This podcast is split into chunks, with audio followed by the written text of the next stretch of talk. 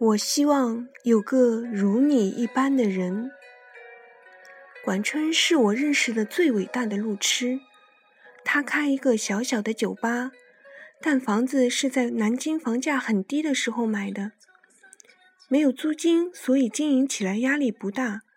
他和女友毛毛两人经常吵架，有次劝架兼蹭饭，我跟他俩在一家餐厅吃饭。两人怒目相对，我埋头苦吃。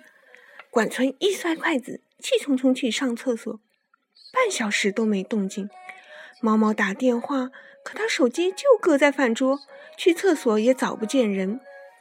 毛毛咬牙切齿，认为这狗逼跑了。结果他满头大汗从餐厅大门奔进来，大家惊呆了。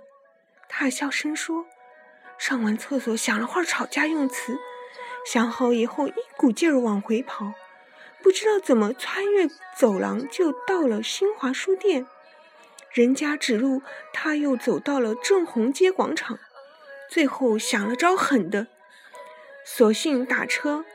司机一路开，又没听过这家饭店，描绘了半天，已经开到了鼓楼，只好再换辆车才找回来。新街口吃饭，上个厕所迷路迷到鼓楼，毛毛气得笑了。